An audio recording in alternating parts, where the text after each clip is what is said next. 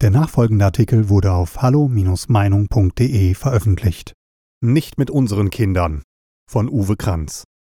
Nein, ein entschiedenes Nein zu den geplanten Impfungen unserer Kinder und Enkelkinder muss man allen Impffanatikern, Funktionären und Staatsdienern entgegenschleudern.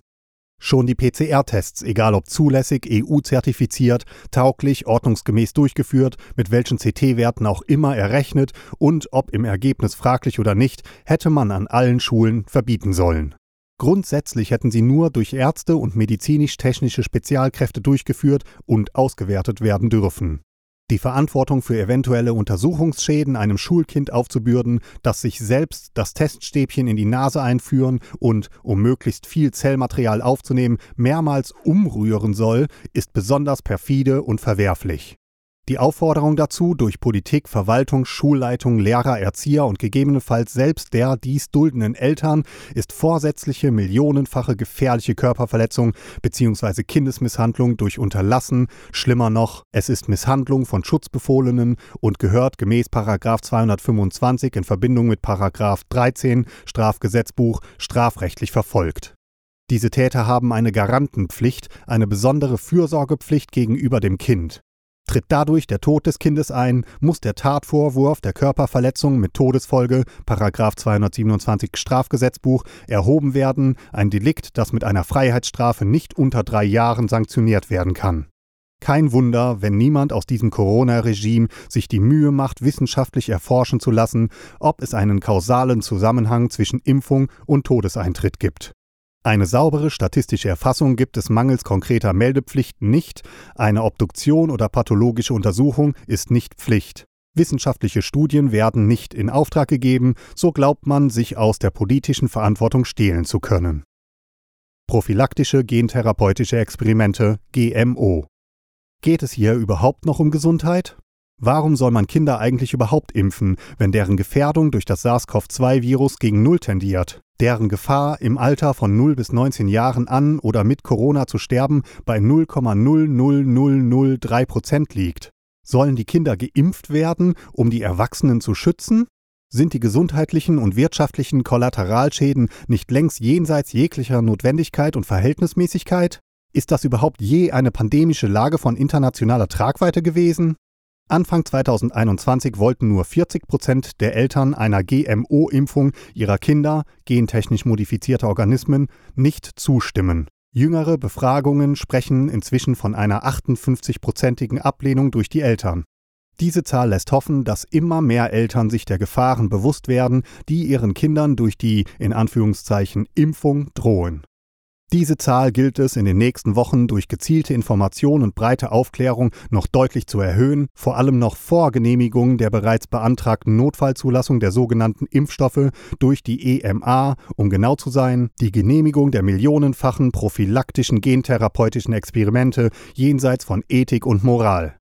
Vor dem Hintergrund der einjährigen Debatte und leidvollen Erfahrungen in Bezug auf AHA-Regeln, Nutzlosigkeit und Gefährlichkeit der MNS-Masken, Schließungsorgien an den Schulen versus Erprobung von Homeschooling, Schicht- oder Distanzmodellen im laufenden Betrieb, in Klammern OP am offenen Herzen, 50-prozentigen Verlust an Schulbildungszeit und staatlicher Sport- und Freizeitverbote ahnen die meisten Väter, Mütter und Erziehungsberechtigte längst, dass der Staat zunehmend und unzulässig in ihren elementaren elementaren Grundrechten übergriffig wurde. Sie verstehen es aber nicht, das klassische Abwehrrecht des Artikel 6 Grundgesetz, das grundsätzlich staatliche Eingriffe verbietet, effektiver zu nutzen. Sie lassen sich bevormunden und gängeln, statt sich selbst zu informieren und informieren zu lassen, zum Beispiel hoffentlich durch diese Kolumne. Was wissen Sie über Adjuvantien? Die meisten Eltern wissen immer noch nicht, dass das gentechnische Therapeutikum, das ihren Kindern injiziert werden soll, den Verlauf einer eventuell latent vorhandenen oder später eintretenden Covid-19-Erkrankung massiv verstärken kann und vermutlich wird. Sie wissen auch kaum, dass die Impfung nicht zu 100% vor Infektionen schützt und dass Geimpfte durchaus Spreader sein, infizieren können. Sie wissen aber zumeist nicht, wie sich die in der Injektion befindlichen sogenannten Adjuvantien auswirken, die Hilfsstoffe, die die antigene Wirkung eines Impfstoffs verstärken sollen, sie kennen sie noch nicht einmal. Hier eine kleine Auswahl.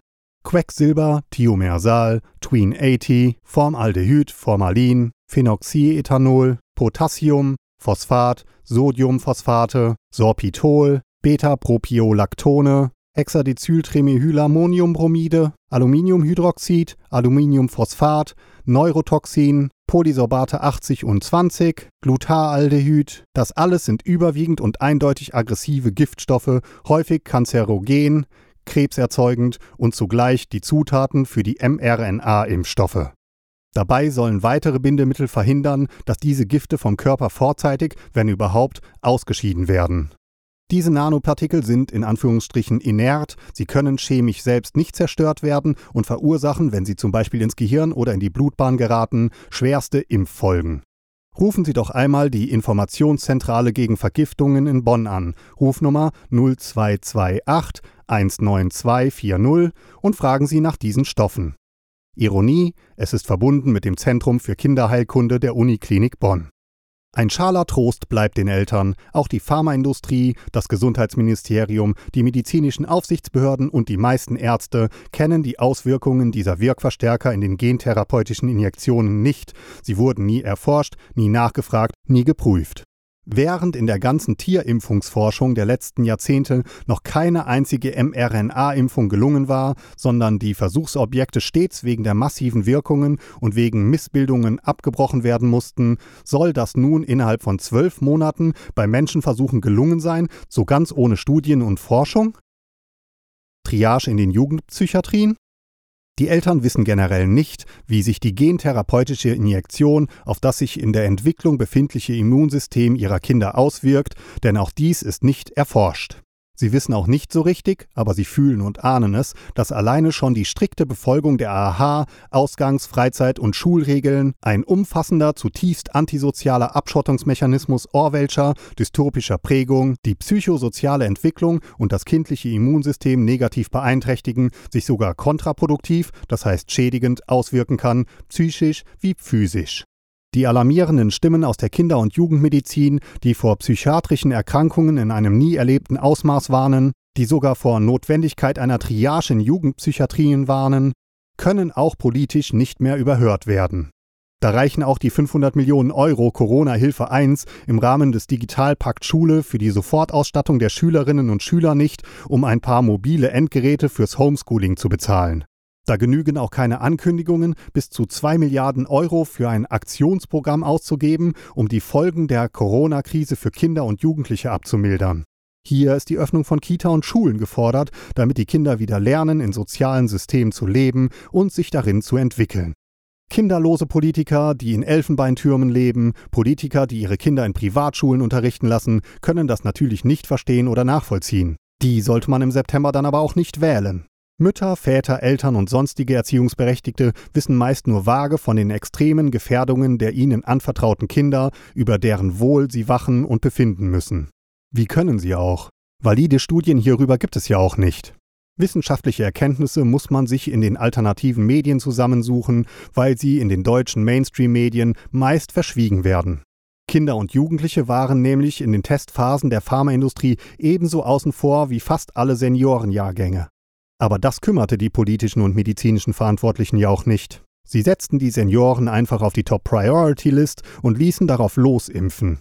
Das Ergebnis: Weltweit nahm mit dem Start der Impfungen die Zahl der damit verbundenen schweren Nebenwirkungen und der Todesfälle, insbesondere in Pflege- und Senioreneinrichtungen, signifikant zu, wie ein beeindruckendes Video demonstriert. Quellennachweis in der Fußnote.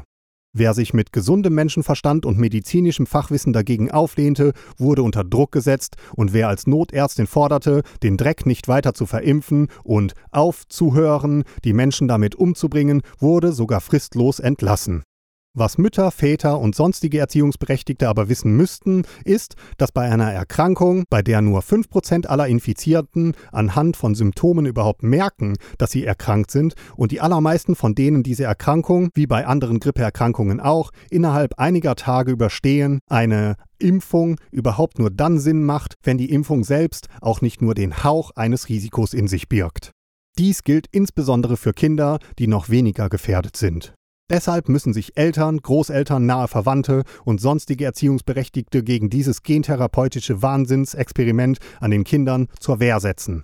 Nicht zuletzt, weil sie auch wissen müssten, dass die Impfstoffhersteller sich vertraglich von allen Haftungen befreien ließen und dass ihre Krankenversicherungen sich weigern werden, für Kosten von mRNA-Impfschäden gerade zu stehen. Das haben ja auch die Mainstream-Medien hier und da berichtet. Rufen Sie doch einmal Ihre Krankenversicherung an und fragen Sie nach. Für Schadensersatz und Schmerzensgeldforderungen bleiben dann nur noch die impfenden Ärzte und der Staat. Aber haben Sie schon mal einen Pudding an die Wand genagelt? Erinnern Sie sich noch an die Contergan-Affäre? Die Grundrechte des Artikel 6 Grundgesetz. 1. Ehe und Familie stehen unter dem besonderen Schutz der staatlichen Ordnung des Staates. 2. Die Pflege und Erziehung der Kinder sind das natürliche Recht der Eltern und die zuvörderst ihnen obliegende Pflicht. Über ihre Betätigung wacht die staatliche Gemeinschaft. 3. Gegen den Willen der Erziehungsberechtigten dürfen Kinder nur aufgrund eines Gesetzes von der Familie getrennt werden, wenn die Erziehungsberechtigten versagen oder wenn die Kinder aus anderen Gründen zu verwahrlosen drohen. Der Text des Artikel 6 ist unmissverständlich. Die rote Linie, die Grenze im Beziehungsgefüge zwischen Eltern und Staat, hat letzterer aus verfassungsrechtlicher Sicht meiner Meinung nach schon längst überschritten. Schulverweise wegen Masken oder Testverweigerungen häufen sich, da wird schon mal der eine oder andere Schulleiter in seinem Staats- und Demokratieverständnis leicht rückfällig oder vergisst seinen pädagogischen Auftrag, wenn er im Übereifer gleich noch auch das Homeschooling mit verbieten will. Gestützt wird dieser pädagogische und kindeswohlgefährdende Unsinn aber leider auch immer wieder durch die verwaltungsgefällige Justiz. So urteilte das OVG Bautzen am 7.12.2020 extrem einseitig und pejorativ, abwertend, argumentierend, der Verordnungsgeber muss nicht deshalb auf die Anordnung zum Tragen einer Mund-Nase-Bedeckung verzichten, weil aus Sicht einiger Wissenschaftler allenfalls eine normale, übliche Epidemie vorliegt, die mit einer Grippewelle vergleichbar ist. Einiger Wissenschaftler? Das OVG sitzt auf sehr hohem Ross, von wo man bekanntlich tief fallen kann. Es scheint wohl so sehr beansprucht gewesen zu sein, dass es sich nicht ausreichend darüber informieren konnte, was weltweit die medizinische Wissenschaft so alles veröffentlichte. Wenn es sich denn wenigstens die Zeit genommen hätte, wie Richter Detmar aus Weimar wenige Wochen später, das Pro und Con sauber zu analysieren und zu bewerten. Wenn sich Richter natürlich von der Merkel-Entourage und deren folgsamen Mainstream-Medien informieren lassen, dann kommen solche staatstragenden Urteile heraus wie gewünscht. Viele andere Verwaltungsgerichte hatten ebenfalls Klagen abgeschmettert, obwohl in denen sauber begründet worden war, dass die Infektionsschutzmaßnahmen das Kindeswohl gefährden. Die Berufung auf Artikel 6 des Grundgesetzes, den Paragraphen 1666 des Bürgerlichen Gesetzbuches, BGB, die UN-Kinderrechtskonvention, den Internationaler Pakt über bürgerliche und politische Rechte und international gesicherte wissenschaftliche Erkenntnisse nutzen nichts. Es galt ja, die autokratische Staatsmeinung durchzusetzen. Nur der tapfere Weimarer Richter Christian Detmar und seine Weilheimer Kollegin hatten sich diesem närrischen Zeitgeist widersetzt, nicht zuletzt dank des Beschlusses des OLG Karlsruhe, Aktenzeichen 20WF 70-21, auch erfolgreich. Es geht also, wenn man Hirn einschaltet. Auch wenn man dafür juristische Hetzjagden ertragen muss. Wie steht es eigentlich in dem staatsanwaltschaftlichen Verfahren? Endlich wegen erwiesener Unsinnigkeit eingestellt? In der Gesamtschau gilt, die Judikative insgesamt ist schon lange nicht mehr die dritte Gewalt, verschmilzt zusehends und unkritisch mit der Exekutive, diese mit der Gubernative, die mit dem Panzer der Prädominanz der Politik unsere demokratische Verfassung niederwalzt. Die vierte Gewalt, die Medien, werden schon seit Jahren ihrem verfassungsmäßigen Anspruch, Kontrolleur des staatlichen Handelns zu sein, nicht mehr gerecht, zu verfilzt und verwoben sind Politik, Medien und Verwaltung. Auch die Anordnung der Inobhutnahme durch das Jugendamt bei Verweigerung der Testpflicht durch die Eltern sind keine Seltenheit mehr, sondern wird zum Beispiel in vorauseilendem Gehorsam jetzt sogar von staatlichem Schulamt, hier Hanau, versandt. Kommen die Erziehungsberechtigten den ihnen hier obliegenden Pflichten nicht nach oder verweigern sie diese, sind sie darauf hinzuweisen, dass in diesem Fall das Jugendamt zwecks Inobhutnahme des Kindes bzw. der oder des Jugendlichen verständigt werden muss. Nach dem entsetzenden Protest- und Beschwerdesturm gegen derartig unverhüllte Drohungen und unverhältnismäßigen staatlichen Eingriffen in die Elternrechte bedauerte das staatliche Schulamt Flux die oben angegebene skurrile Formulierung und entschuldigte sich damit, dass diese aus dem Text der Weisung des hessischen Kultusministeriums entnommen worden sei, in dem beschrieben wurde, wie zu verfahren sei, wenn Eltern sich über Stunden weigerten, ungetestete Kinder abzuholen, um die Beschulung zu erzwingen. Wow. Wenn man seitens des Staates schon für Testverfahren derart brachial vorgeht, wie wird dann erst verfahren, wenn es um Impfpflichten geht? Inhaftierung der Eltern? Zwangsadoption? Die DDR lässt grüßen. Hashtag Wir lassen unsere Kinder nicht impfen. Das Elternrecht nach Artikel 6 Absatz 2 Grundgesetz wird als ein pflichtgebundenes Recht bezeichnet. Die Ausübung des Elternrechts ist nämlich ausschließlich am Wohl des Kindes orientiert. Es bedeutet also gerade nicht ein einseitiges Recht der Eltern am Kind, die Eltern müssen stattdessen dieses Recht im Interesse des Kindes ausüben. Der Staat aber hat schon gar kein Recht am Kind, er hat nur ein Wächteramt inne. Mütter, Väter, Eltern und Erziehungsberechtigte, die um die Fehlerhaftigkeit der PCR-Tests wissen, die das Missbrauchsmotiv der Angsteinflößung erkannt haben, die sich über die Folgen einer schon minimal falschen Anwendung informiert haben, die wissen, welche psychischen und physischen Neben- und Spätfolgen schon nach der Testung auftreten können und deshalb ihre Zustimmung zur Testung verweigern, handeln ausschließlich im Interesse des Kindes. Sie handeln im Interesse des Kindeswohls. Das gilt erst recht, wenn Sie zu entscheiden haben, ob Ihre Kinder diesem gentechnisch-therapeutischen Experiment ausgeliefert werden sollen. Werden sie weiter derart autokratisch bevormundet und gegängelt wie schon bei der Testung, gehen sicherlich immer mehr Mütter, Väter, Eltern und Erziehungsberechtigte auf die Barrikaden, so wie bei der gerade gestarteten Elternbewegung des Pädagogen Maurice Janich unter dem Motto Hashtag Wir lassen unsere Kinder nicht impfen. Auf Rumble, denn auf YouTube ist er von der dortigen Zensur gelöscht. Dringende Bitte: Anmelden und teilnehmen. Der staatliche Eingriff durch Entzug des Erziehungsrechts, das heißt der Inobhutnahme, welch unmenschlich sprachliches Monster für das Herausreißen eines Kindes aus der familiären Geborgenheit, ist nur im Extremfall erlaubt. Artikel 6 Absatz 3 Grundgesetz. Der Staat muss hohe Hürden überwinden, die er selbst im Falle des, in Klammern sexuellen, Missbrauchs von Kindern nicht immer schafft. Entscheidend ist, dass das Versagen der Eltern zu Schädigungen des Kindes führt. Das Gegenteil ist jedoch der Fall. Eltern, die der Testung oder Impfung ihres Kindes widersprechen, wollen ja gerade die Schädigung ihres Kindes verhindern, sind auf das Kindeswohl bedacht. Andere als im Kindeswohl wurzelnde Gründe können eine Trennung des Kindes von den Eltern aber nicht rechtfertigen. Schließlich geht diese Vorschrift auf die negativen Erfahrungen in der Zeit des nationalsozialistischen Regimes zurück, als Kinder aus rassistischen oder politischen Gründen durch staatliche Maßnahmen von den Eltern getrennt wurden, so wie später im kommunistischen SED-Regime der DDR. Familienministerin, in Anführungsstrichen Doktor, Franziska Giffey, SPD, fordert als vermutlich ihrer letzten Amtshandlungen sogar, Kindern und Jugendlichen mit Vorrang ein Impfangebot zu machen, sobald der Impfstoff für sie zugelassen ist. Das sind wir Erwachsenen der jungen Generation schuldig, meinte sie. Schuldig ist nach meiner Auffassung, wer Kinder und Jugendliche, die gar nicht vom SARS-CoV-2-Virus gefährdet sind, derart gefährlichen gentherapeutischen Experimenten unterwerfen will. Auch ihre Forderung, dass sich Eltern und Fachkräfte, die mit Kindern in Kontakt sind, impfen lassen sollen, um sie wie ein Kokon zu schützen, ist angesichts des Wissens, dass Geimpfte durchaus zu den Spreadern gehören können, mehr als fragwürdig. Shedding im Kokon?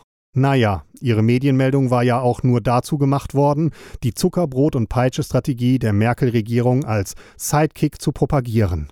Mal sehen, wann Landwirtschaftsministerin Julia Klöckner dazu was einfällt.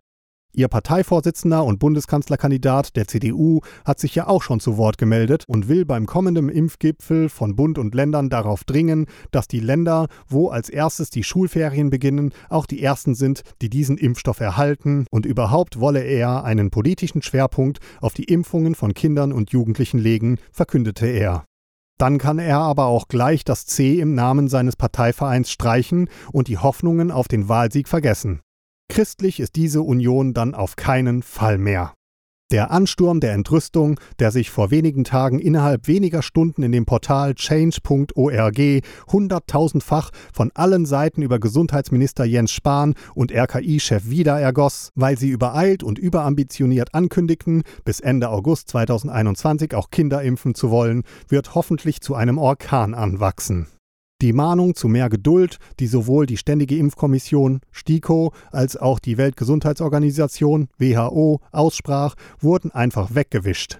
Bei der Bundestagswahl wird aber auch über die Familien- und Kinderfeindlichkeit in Deutschland abgestimmt. Unterstützt die Petition von change.org, merkt euch die Namen der Parteien und Politiker, die euren Kindern die GMO-Spritze geben wollen, klagt sie an und wählt sie ab. Alle Quellennachweise finden Sie in den Fußnoten des aktuellen Artikels. Weitere Beiträge finden Sie auf hallo-meinung.de. Wir freuen uns auf Ihren Besuch.